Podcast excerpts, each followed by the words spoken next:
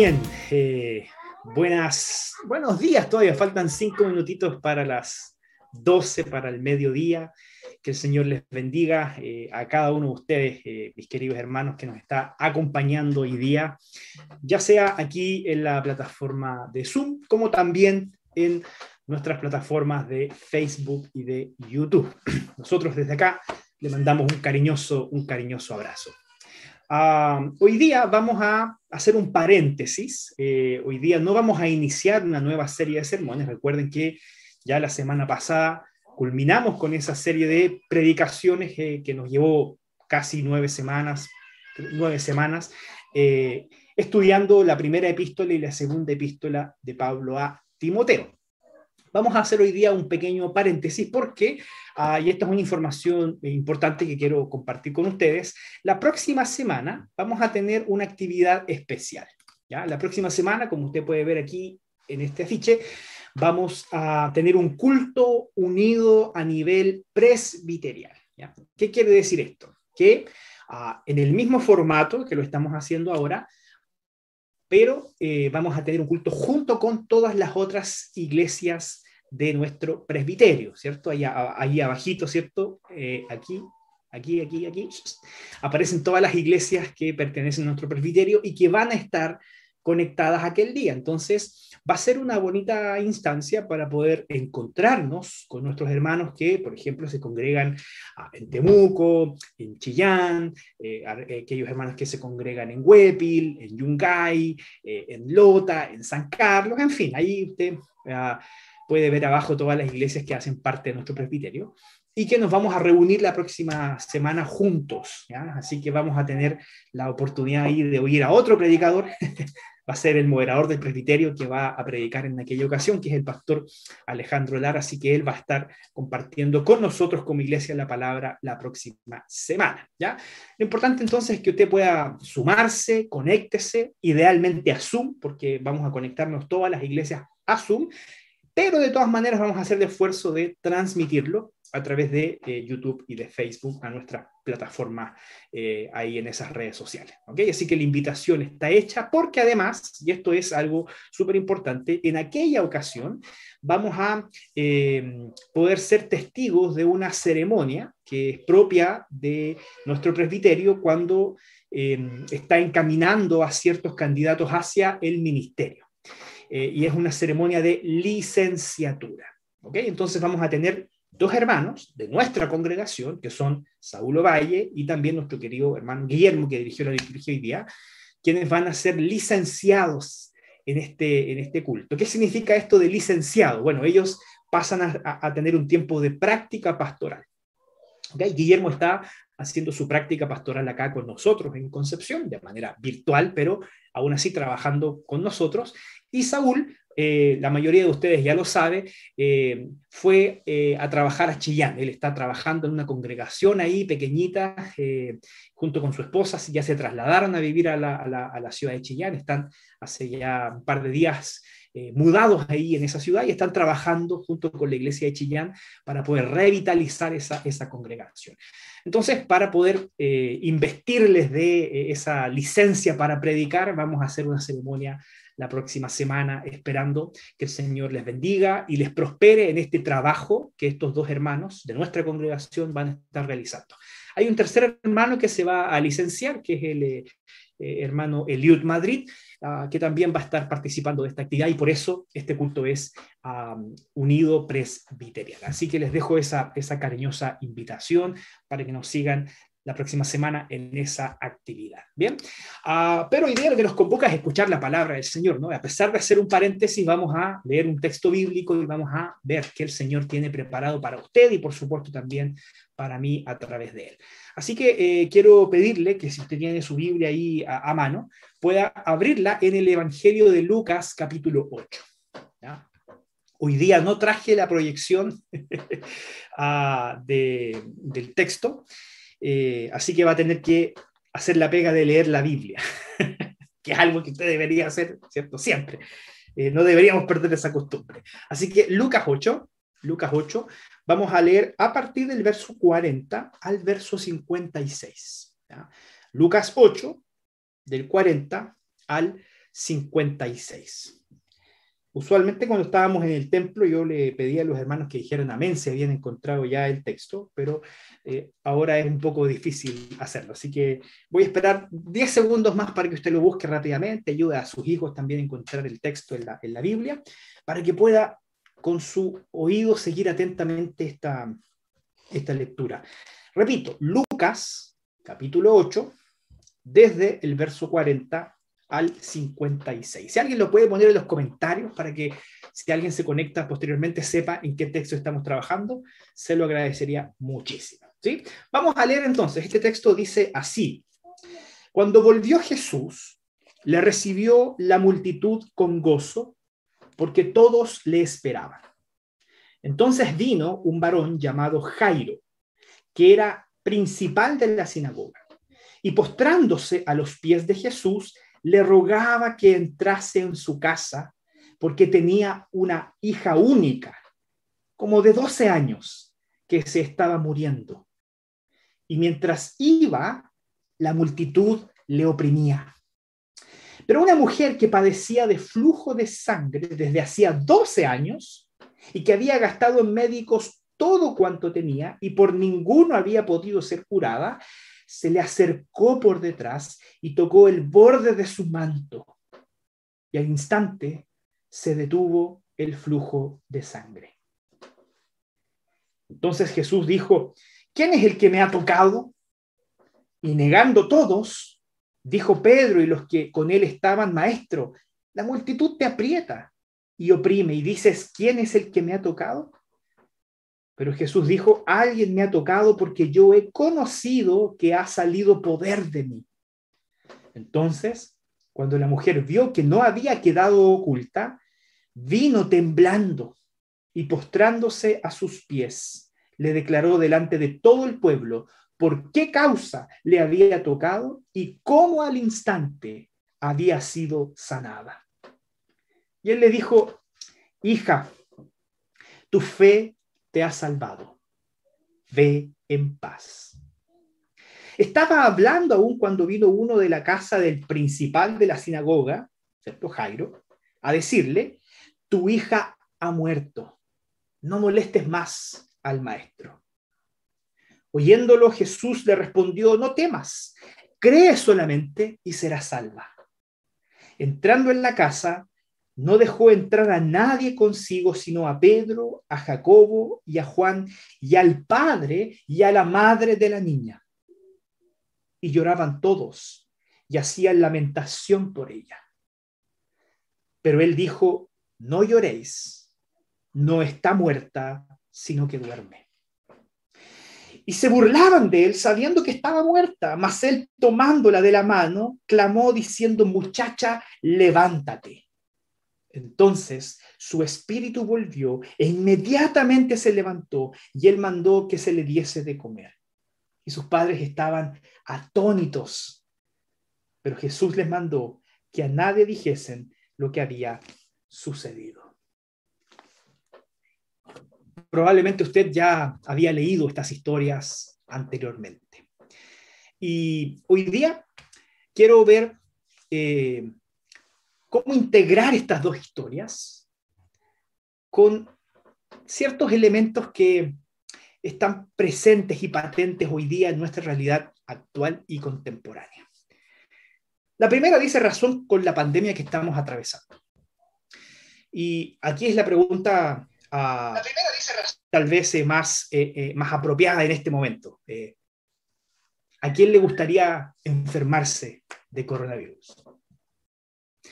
¿O a quién le gustaría enfermarse de, cualquier cosa, ¿cierto? Yo creo que la respuesta es obvia. ¿ah? Nadie quiere estar enfermo, nadie busca las enfermedades. Sin embargo, ellas están muy presentes en nuestra vida. Las enfermedades están presentes a nuestro alrededor, sin ir más lejos. Yo puedo contarles que anoche con mi esposa dormimos muy poco y muy mal porque la, la Belén, que es la chiquitita que nosotros estamos cuidando, ah, se enfermó. Se enfermó y empezó a toser y tiene ah, mucha, eh, mucha obstrucción nasal, ¿cierto? Entonces eso la complica el respirar y hace que duerma menos y uno también termina durmiendo menos preocupado por ella. ¿ah? Y, las enfermedades eh, están a nuestro alrededor. Eh, en los comentarios acá de Facebook veíamos que varias hermanas estaban pidiendo por familiares enfermos o por personas que están padeciendo alguna enfermedad grave. ¿Qué duda cabe que la enfermedad es algo que nos rodea y que la mayoría de nosotros sufrimos ya sea en mayor o menor medida, de una u de otra forma? Entonces, quiero ocupar este elemento para hacer la siguiente pregunta.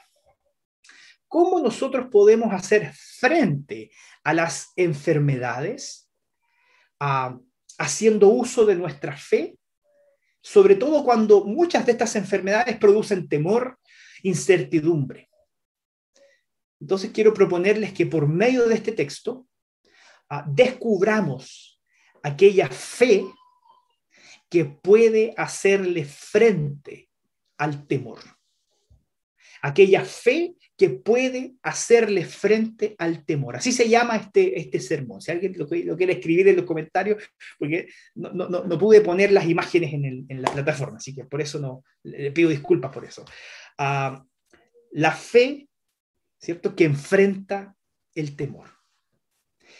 Y en este texto vamos a descubrir, como casi siempre lo hacemos, ¿cierto?, tres cosas. Hay tres cosas que vamos a descubrir en este texto bíblico. Y la primera de ellas es que cuando vemos eh, o, analizamos esta fe, ¿cierto?, eh, que enfrenta al temor, en primer lugar, lo que el texto nos invita a reflexionar es que debemos aceptar que a veces en nuestra vida las cosas andan mal. Debemos aprender a reconocer que en muchos periodos de nuestra vida las cosas van a andar mal. Fíjense, quiero hablarles un poquito acerca de Jairo y de su hija. A propósito de que hoy día también es el Día del Padre, quiero hacer algunas aplicaciones respecto de esto porque hay cosas muy interesantes en este texto sobre la paternidad.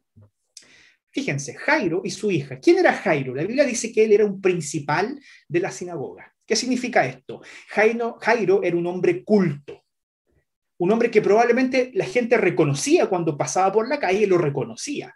¿Ah? porque él estaba a cargo de la espiritualidad de algún grupo de judíos que ahí se congregaban en esa sinagoga.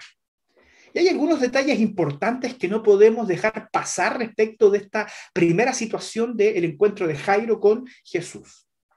Fíjense, Jairo tenía tan solo una hija.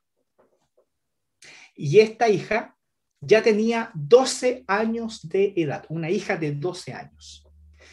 Y de hecho, fíjense que en aquella época se acostumbraba a que eh, las personas, y sobre todo los judíos, tuviesen familias grandes, con muchos hijos, familias numerosas, porque para la mentalidad de aquella época la fertilidad era símbolo de la bendición de Dios. Pero aquí se nos dice que Jairo y su esposa tenían solo una hija. Algunos comentaristas dicen que probablemente ellos tuvieron problemas de fertilidad y solo lograron concebir a una sola hija. Entonces piense conmigo, si el dolor de tener a un hijo en peligro de muerte es insufrible, ¿se imaginan cuánto puede tal vez maximizarse ese dolor cuando está en peligro la vida de tu única hija? Para Jairo, en aquellos momentos se estaba desvaneciendo cualquier imagen de tener un futuro junto a su hija. Ah, de esas cosas que pensamos los papás con nuestra hija. Yo pienso en mi hija y pienso en, un futuro acompañándola a ella, ¿cierto? Aprendiendo, con, eh, aprendiendo a, caminar junto con ella el día de mañana, a verla en su primer día de clase, después salir de, eh, de, de, quemando etapas en su, en su educación, tal vez estudiar una carrera, el día de mañana Dios quiere que sea harto tiempo después casarse, ¿cierto? Ah, en fin, ah, uno, sueña un futuro con sus hijas y a Jairo se le estaba desvaneciendo toda esta imagen porque su hija estaba muriendo gravemente enferma. Entonces piensen esto. Primera imagen, Jairo con su esposa sufriendo la enfermedad de su hija. Y en, y en medio de esa imagen surge una segunda imagen que es la imagen de la mujer. ¿Ah? Todos sabemos perdón, todo lo que sabemos de esta, de esta mujer es que ella llevaba 12 años enferma. Fíjense, esto no es un detalle menor, la Biblia no pone cosas al azar. Los mismos 12 años que tenía de vida la hija de Jairo fueron los mismos 12 años que esta mujer estuvo gravemente enferma. Entonces, fíjense, ambas situaciones confluyen con elementos comunes. Esta mujer tenía, según la Biblia dice, un flujo de sangre. La verdad es que la Biblia no nos explica cuáles eran sus síntomas en detalle, ¿ah? porque eh, nadie había sido capaz de diagnosticar realmente su enfermedad. Ella sufría de hemorragias. Muchos comentaristas coinciden que lo más probable es que este tipo de hemorragias que ella sufría tenían que ver con ah, hemorragias uterinas. Ah, y la Biblia dice que se había gastado todo su dinero en médicos y ninguno había sido capaz de diagnosticar su enfermedad y por tanto de prescribirle un tratamiento adecuado. Entonces piensen esto, 12 años visitando doctores, 12 años experimentando tratamientos, 12 años sintiéndose mal y enferma. Pero además, porque eso es lo que salta a la vista, déjame añadir un elemento que no es tan evidente en el texto pero que está presente ahí. Al sufrir ella, la mujer, flujo de sangre, si revisamos la ley judía, esta mujer, por causa de su enfermedad, constantemente era considerada una mujer inmunda. Eso dice Levíticos el capítulo 15. Ah, la mujer que tenía flujo de sangre era considerada una mujer inmunda y de hecho tenía que purificarse de su flujo de sangre para posteriormente poder ah, volver a tener una vida social y religiosa normal. Entonces, fíjense, durante 12 años ella había permanecido socialmente y religiosamente inmunda.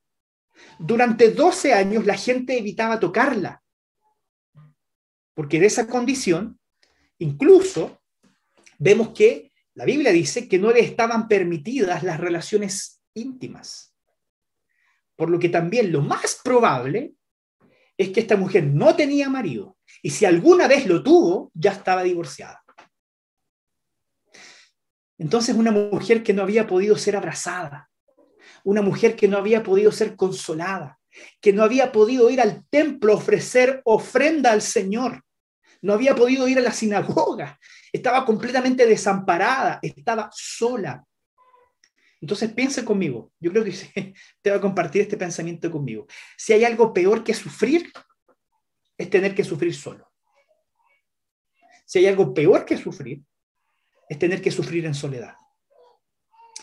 Y esta situación para ella era una situación tan insufrible como la de Jairo.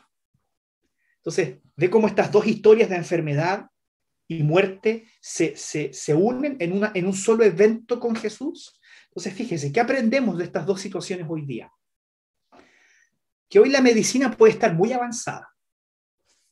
Ah, antes, décadas atrás, siglos atrás, las personas morían de enfermedades que hoy son fácilmente tratables. Por lo tanto, es indudable el progreso que la ciencia médica ha logrado con ayuda del Señor y con la sabiduría que el Señor le ha otorgado a los hombres. Pero hay algo que no ha cambiado. Y es que por mucho que la medicina avance, la gente seguirá enfermándose. Y las personas seguirán sufriendo. Y entonces aquí cabe, cabe eh, una pregunta muy obvia, ¿cierto? Entonces, ¿por qué? ¿Por qué tenemos que sufrir? Y la Biblia nos da, de muchas razones, yo quiero comentar dos, de por qué el sufrimiento hace parte de nuestra existencia. En primer lugar, porque la Biblia dice que las enfermedades son consecuencias de nuestra naturaleza caída. Ojo, yo no quiero que me confundan, yo no quiero decir que si usted está enfermo es porque hay algún pecado que usted cometió y como usted cometió ese pecado, Dios lo castigó enviándole alguna enfermedad.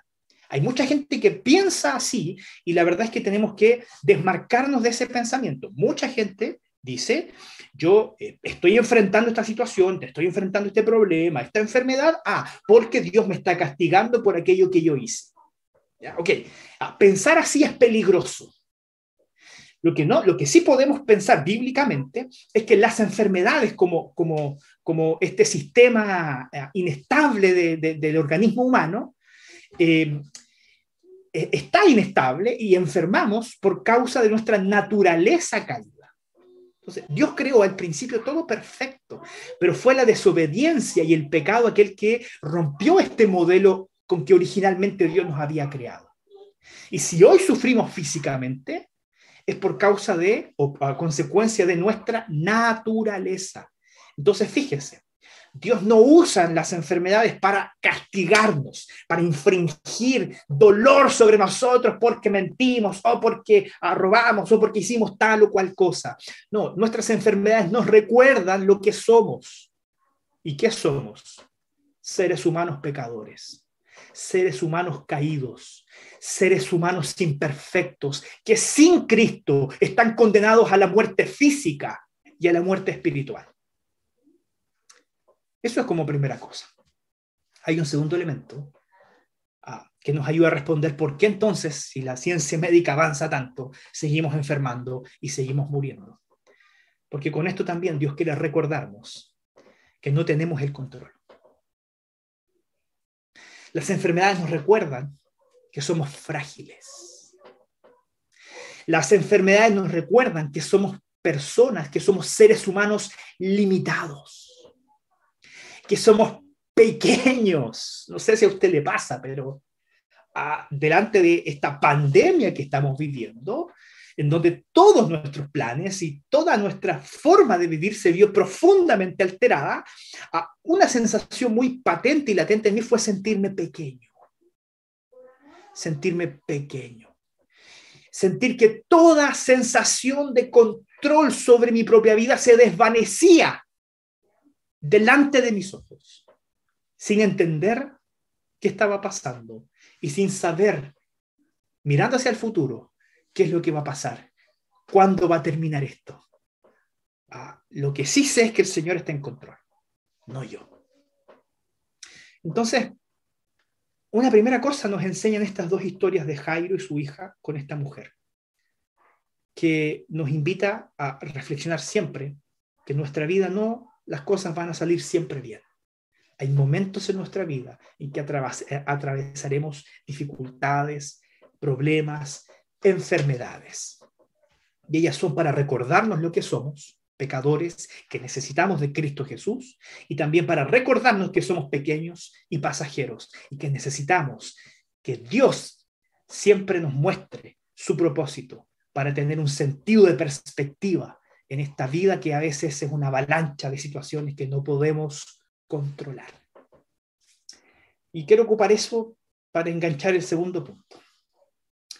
Porque esta fe que eh, nos muestra el texto bíblico, que enfrenta el temor que nos genera la enfermedad, es una fe que nos debe animar a buscar a Jesús. Porque si no tenemos solución nosotros para el pecado, si no tenemos solución nosotros para la enfermedad, ¿por qué? Por mucho que avance la ciencia médica, seguimos enfermando y por mucho que yo tenga sensación de control sobre mi vida, en algún momento Dios rompe ese control enviando algo que ah, me desestabiliza, eso debe entonces ahora animarnos a buscar a Jesús. Entonces, quiero aplicar esto nuevamente a las historias que acabamos de leer. Vamos con Jairo primero. Eh, ¿Qué duda cabe a propósito de que hoy día es el Día del Padre? Que muchos, y no voy a decir todos, pero que muchos padres moverían el cielo y la tierra para hacer todo lo que esté a su alcance para salvar a un hijo que está en peligro. Y digo muchos y no todos porque usted me entiende perfectamente que muchos hombres se ah, desligan de esta responsabilidad. Pero la mayoría de los padres, padres sensatos, moverían el cielo y la tierra para hacer todo lo que esté a su alcance para salvar a un hijo que está en peligro. Eso es lo que hace Jairo. Un hombre mayor, un hombre respetado, con una reputación. ¿ah? Rompe con cualquier norma social y se arrodilla delante de Jesús para interceder por su hija. Lo que vemos acá es un hombre completamente desesperado, un hombre completamente sobrepasado por la situación de su hija, que en un acto de humildad reconoce que no hay nada que él pueda hacer para salvar a su hija. Y entonces reconoce que Jesús, como el maestro, es la solución. Eso es fe. Eso es fe.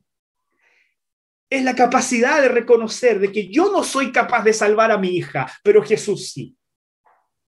Es la capacidad de reconocer de que yo no soy el redentor de mi hija, pero Cristo sí lo es. Eso es fe. Es, transmitir la confianza que muchas veces ponemos en nosotros y depositarla sobre Jesús. Tú eres el Señor, tú eres el Salvador, tú eres Dios y puedes ah, ayudarme en esta situación. Con la mujer vemos algo muy similar. Porque esta mujer llega hasta donde estaba Jesús y nuevamente realiza un verdadero acto de fe.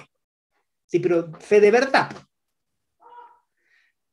Para algunos de ustedes, yo lo sé, este concepto de fe, de que somos salvos por fe, que vivimos por fe, que somos guardados por la fe, podría hasta ser un concepto medio abstracto. Entonces yo quiero llevar este concepto medio abstracto a la práctica, ¿sí? a través de estas historias. La fe consiste en lo que primero Jairo y ahora, como lo vamos a ver, esta mujer hacen al buscar a Jesús. Ella tiene fe en su corazón. Y esta fe no es algo que brotó espontáneamente en ella. Dios puso esta fe en su corazón. ¿Para qué? Para que ella pudiese llegar hasta donde Jesús, confiando, sabiendo y creyendo que si tan solo tocaba el borde del manto de su, uh, de su vestimenta, ya sería sanada. Fíjese, la mujer reconoce, yo ya no puedo salvarme, porque lo he intentado todo y nadie me ha podido sanar. Entonces, en un acto de fe, ella dice, solo Jesús puede sanarme, solo Jesús puede salvarme. Tiene una fe muy grande, una fe salvadora en Jesús. Entonces, hermano, el poder de Dios se manifiesta en nuestra vida por medio de la fe al confiar y creer en Jesús. Esa es la dirección en la que apunta la fe. La fe nos apunta en la dirección de Jesús, nos lleva a un encuentro con Jesús, a rendir nuestra vida a los pies de Jesús. Esto es asombroso. Piense conmigo esto. Había mucha gente que estaba agolpando a Jesús, ¿cierto? Él iba caminando, iba camino a la casa de Jairo, y la gente lo seguía y lo agolpaba, y de hecho los mismos discípulos le dicen a Jesús, Señor, aquí te están tocando había mucha gente que estaba agolpada alrededor de Jesús tocando a Jesús. Y no le quepa duda alguna que muchos de esos que tocaban a Jesús también tenían sus propias enfermedades. Pero no todos fueron sanados. No todos los que tocaron a Jesús fueron sanados. ¿Sabe por qué? Porque en la sanidad de esta mujer no hubo magia. En la sanidad de esta mujer hubo fe. Y es muy distinto. Jesús pide saber la identidad de esta mujer y pide saber la identidad de esta mujer no porque él no supiera quién era, sino porque ella, eh, eh, Jesús quiere que ella ah, salte a la vista de todos. Por lo tanto, cuando él reconoce que alguien lo había tocado y que poder había salido de él, esta mujer se ve un poco atrapada y reconoce que ella había tocado su manto. Y la respuesta de Jesús es asombrosa. ¿Se acuerdan lo que hizo Jairo por su hija?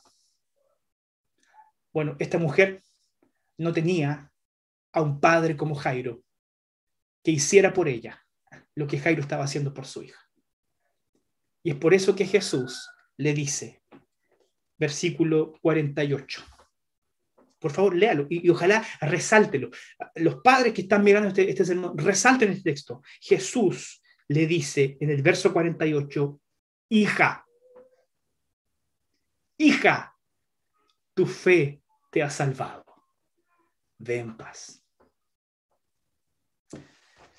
Permítame decir lo siguiente. Esta mujer es la única persona en toda la Biblia, lea los evangelios cien veces si quiere, a la única persona a la cual Jesús llama hija, es a esta mujer. No hay otra porque esta mujer no tenía un Jairo. esta mujer no tenía un padre que hiciera por ella lo que Jairo estaba haciendo por su niñita que estaba muriendo. Entonces, ¿qué hace Jesús? Jesús viene a ocupar el lugar de ese padre ausente en su vida y se convierte en aquel hombre que le provee de afecto, que le provee de seguridad, que le provee de protección. Se convierte en ese hombre a quien puede acudir en momentos de necesidad. Uno que amorosamente la cuida con afecto. Jesús, con su carácter, es nuestro más grande ejemplo de carácter para transformarnos en padres amorosos.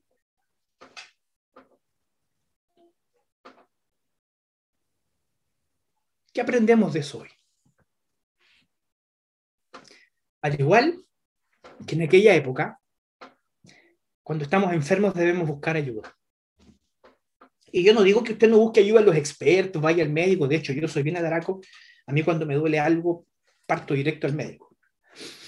Ah, incluso a veces uno consulta con gente que no es ni tan experta, pero igual uno como que busca consejos para ciertos problemas de, de salud. Entonces, quiero, quiero aplicar esto en dos direcciones. Primero, cuidado en donde usted busca ayuda.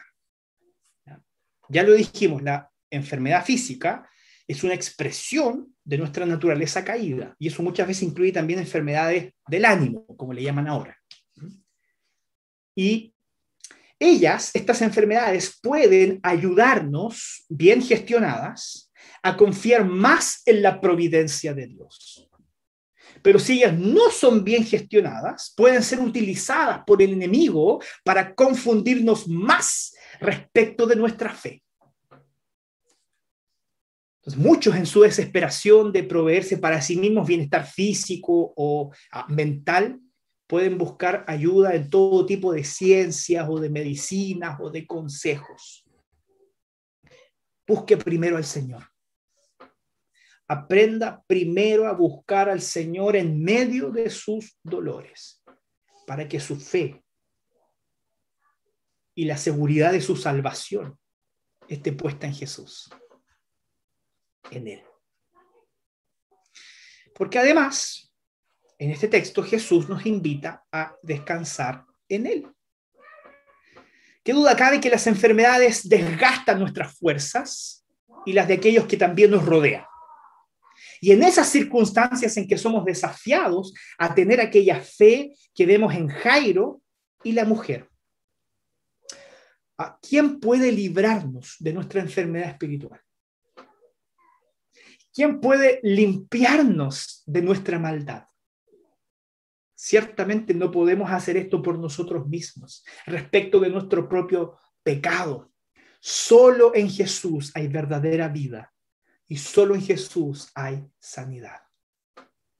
Por eso esta fe que enfrenta al temor es una fe que nos lleva a conocer más a Jesús como nuestro redentor y como nuestro salvador.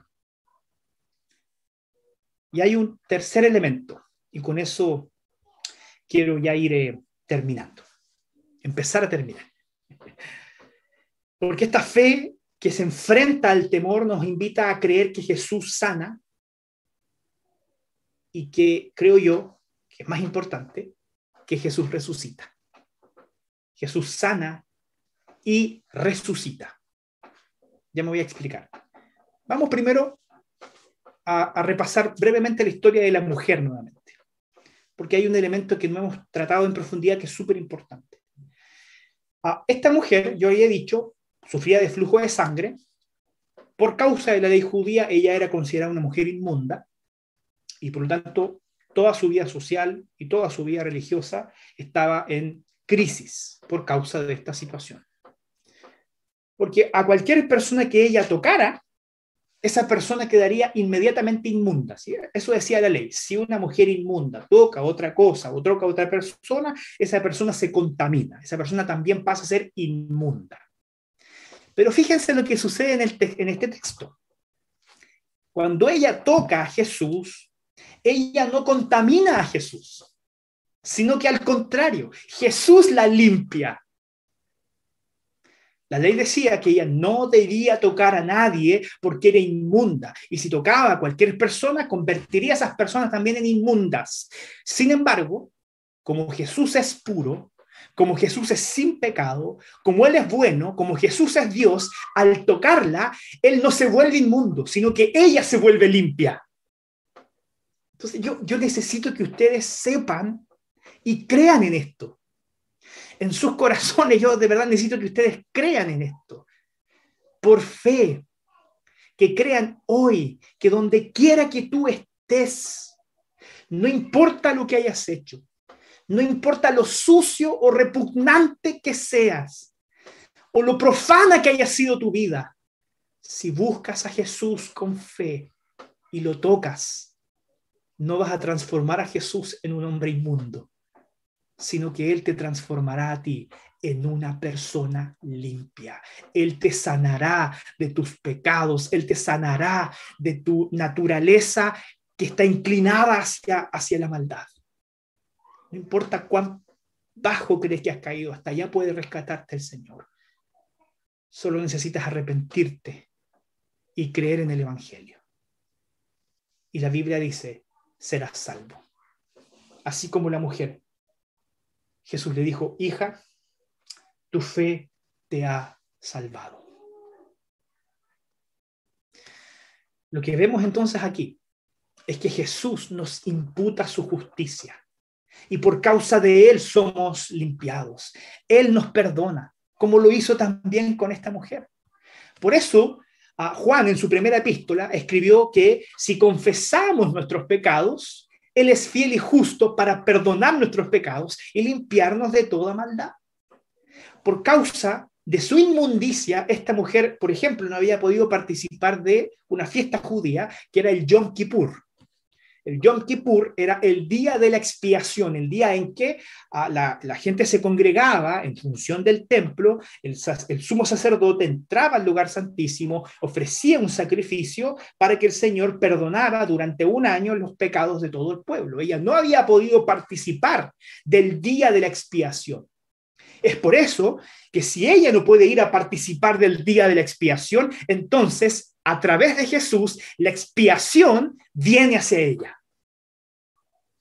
Y así, ella no solo resulta sana de su enfermedad, sino que también termina siendo limpia de su maldad. Perdonados sus pecados como respuesta a aquella fe que ella había ah, depositado en Cristo Jesús porque esta fe que enfrenta el temor nos ayuda a recordar que Jesús sana. Y no solo tiene poder de sanar enfermedades físicas, principalmente Él sana la enfermedad de nuestro corazón, de nuestra alma, que es el pecado. Pero hay un segundo elemento, ¿cierto? Jesús sana, pero también resucita. ¿Qué significa esto de que Jesús resucita? Vamos de nuevo a Jairo. Porque Jairo seguía ahí. Todo, este tuerto que se armó con la mujer, Jairo seguía ahí preocupado por su hija. Entonces, intentando convencer a Jesús de que se apurara para que llegaran pronto a casa, viene, dice, no sé si era un siervo, era, alguien, no me acuerdo quién era, ah, y, y le dice, Jairo, deja de molestar al maestro. Tu hija ya murió. ¿Imaginas lo doloroso de esa situación? Imagina lo doloroso de que en búsqueda de la solución y de saber que incluso Jesús ya había sanado a una mujer y estaba pronto a llegar a tu casa, viene alguien y te dice, ¿sabes qué? Ah, ya es tarde. Tu hija ya murió. ¿Cuán doloroso debe ser eso para un padre? Que entregándolo todo por su hija se entera de esta manera, que para él ya no hay nada más que hacer. Ah, ningún padre está preparado para algo así. Pero ¿sabes lo que pasa aquí? Jesús no se importa de esa noticia y decide acompañar a Jairo hasta su casa. Y allí vemos que lo primero que hace Jesús es sacar de aquí a todos los, chismosos, ¿sí? Denme espacio, denme, sacar a todos los chismosos. Se queda solamente con él, con Jairo, con su esposa y con tres de sus discípulos en la pieza donde estaba esta niña ya para los hombres fallecida. Jesús le toma la mano y le dice, muchacha, levántate. Fíjense en esto. Él llamó a la, mujer adulta que estaba enferma, la, llamó hija. y a la, mujer menor, a la, muchacha, ¿cierto? Le, dice así, le dice muchacha. Interesante esto, para, para que usted vea por qué es importante eh, el hecho de que Jesús le llame hija a la mujer. Y dice el texto que ella abrió los ojos. Y cuando esta mujer, esta muchacha, abrió los ojos, adivine a quién vio primero. A Jesús.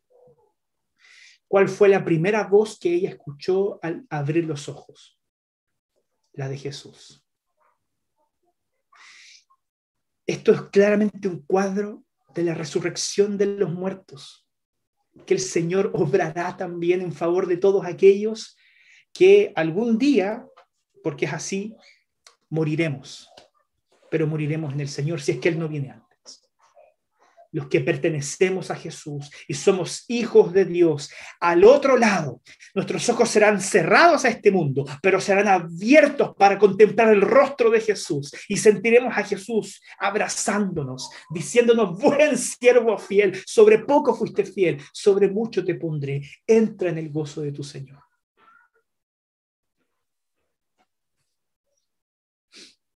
El Señor resucita espiritualmente. Y eso es más importante. Vamos a seguir muriendo. Y todos nosotros, no le quepa duda alguna, usted, yo, unos antes, otros después, los que están al lado nuestro, partirán de este mundo. No nos gusta hablar de eso, pero no hay nada más real, ni más patente que la muerte. Por lo tanto, ¿dónde vamos a encontrar solución a esto? ¿Dónde vamos a encontrar solución a algo que para nosotros es irremediable? en Jesús. Es por eso que yo le invito a que usted nunca más diga que la muerte no tiene solución, porque sí la tiene. En Cristo Jesús hay solución para la muerte. Jesús nos resucita, porque Él venció la muerte y porque Él resucitó, nosotros también venceremos en Él la muerte y resucitaremos y viviremos eternamente. Le quiero dejar con tres desafíos para pensar, pero también para, para practicar. Ya se lo dije, primero, todos nosotros algún día estaremos en la condición de estas muchachitas. Vamos a morir. Porque la Biblia dice que porque todos pecamos y estamos destituidos de la gloria de Dios. Así que por lo tanto, la consecuencia del pecado es la muerte. Y un día vendrá la muerte por cada uno de nosotros. Y no le quepa duda alguna que si el Señor no viene antes, usted y yo moriremos. Y si nuestra fe está en Jesús y morimos en Él, oiga bien, resucitaremos en Él. Si nuestra fe está en Jesús y morimos en Él, la muerte ya no es irremediable, porque resucitaremos junto con Él, a su semejanza, y estaremos con Jesús por siempre, para disfrutar de la vida eterna. Segundo,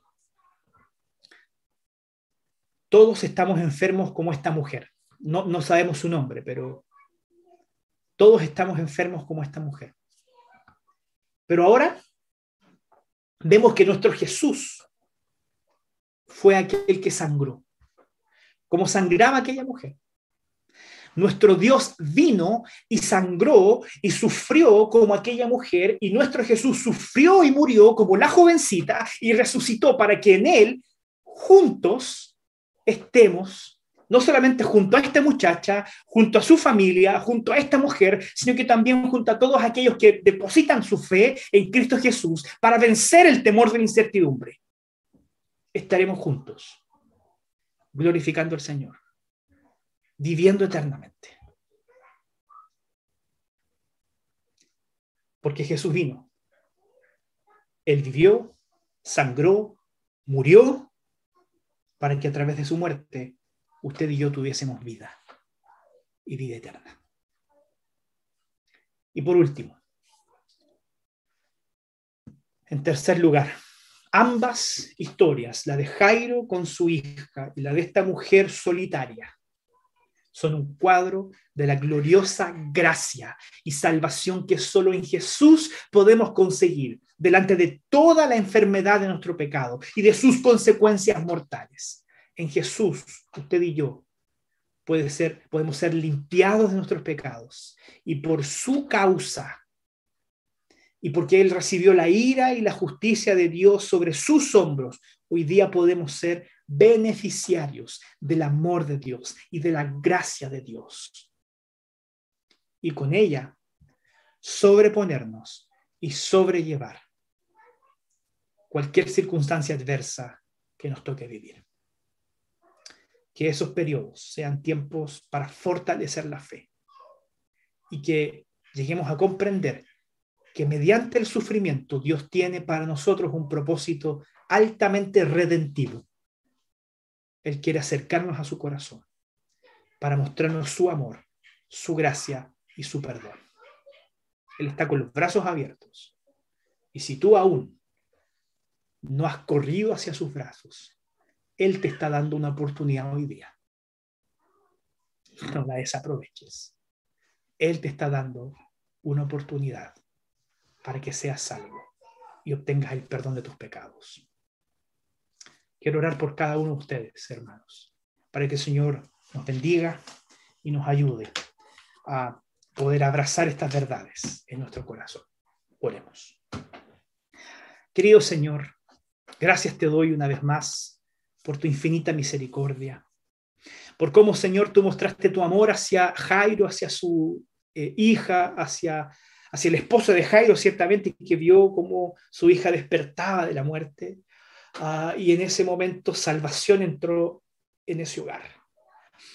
Darte gracias, Señor, también por cómo amaste a una mujer abandonada, a una mujer solitaria, a una mujer inmunda, le, permitiste que te tocara y a través de eso, Señor, no solamente sanar su enfermedad, sino que ser limpiada. Señor, ¿cuántos de nosotros tal vez no podemos vernos reflejados en Jairo y también en esta mujer? Y en especial, Señor, hoy día que ah, se celebra de alguna manera el Día del Padre. Quiero pedirte que tú formes en cada uno de estos varones que han emprendido el desafío de ser padres el carácter de Cristo Jesús para amar como Él amó.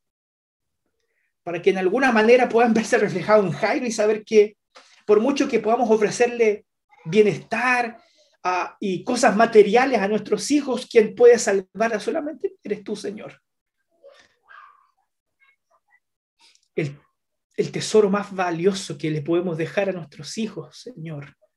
Estoy seguro de ello. No es tanto la educación, es la fe.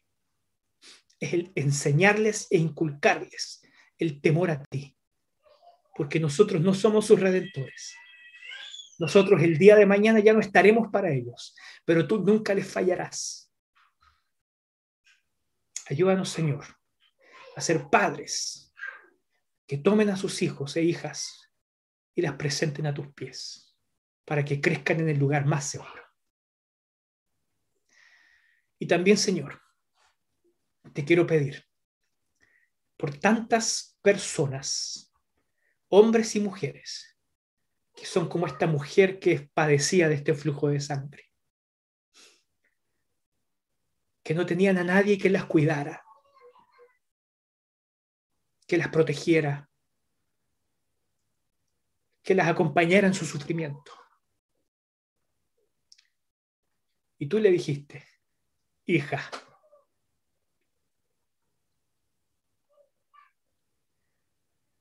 te pido, Señor, que aquellos que tienen falta de sus padres encuentren en ti ese Padre amoroso que nunca falla. Para que también nuestra fe se alimente de ese amor inconmensurable que tú has mostrado a todos aquellos que somos hijos tuyos. Gracias Señor por tu amor y te pido tu gracia sobre nosotros, que ya sea derramada sobre nosotros y nos anime y nos capacite para ser mejores hijos tuyos también, Señor. Te lo pedimos todo en el nombre de aquel que levantó de la muerte a la hija de Jairo y que sanó a la mujer y que hoy día también nos ofrece vida, perdón y salvación. En el nombre de Jesús. Amén.